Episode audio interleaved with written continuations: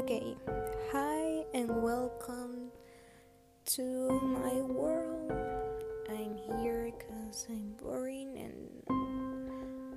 it's not a quarantine time, but I want to do something, and then I I see on my iPhone the app Anchor, and I said it. Why not? And I just started to talk in English. I don't know why but well, this is what I have. This is my world.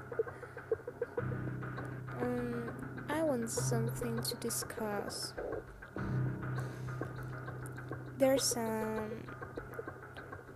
two two days or three days. I'm not sure.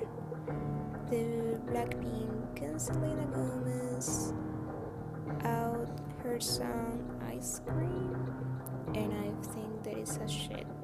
Yes, I don't know if I can say that word here, but that's what it is. It's a shit, and I think that it that it's awful because they are so great at artists. I'm a big fan of them, and I don't know. They make a shit, and I am a little.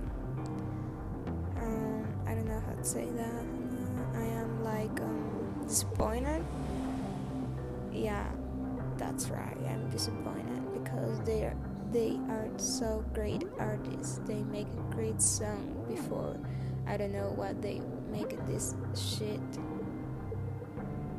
Really, honestly, I think that maybe on these days they will make out another song so much better and a place to say, well, that was like a little shit that we send it to you so we can see if this, is a good reaction or not but here's the true song here is the true song or true um, how, how you say that or true song yeah.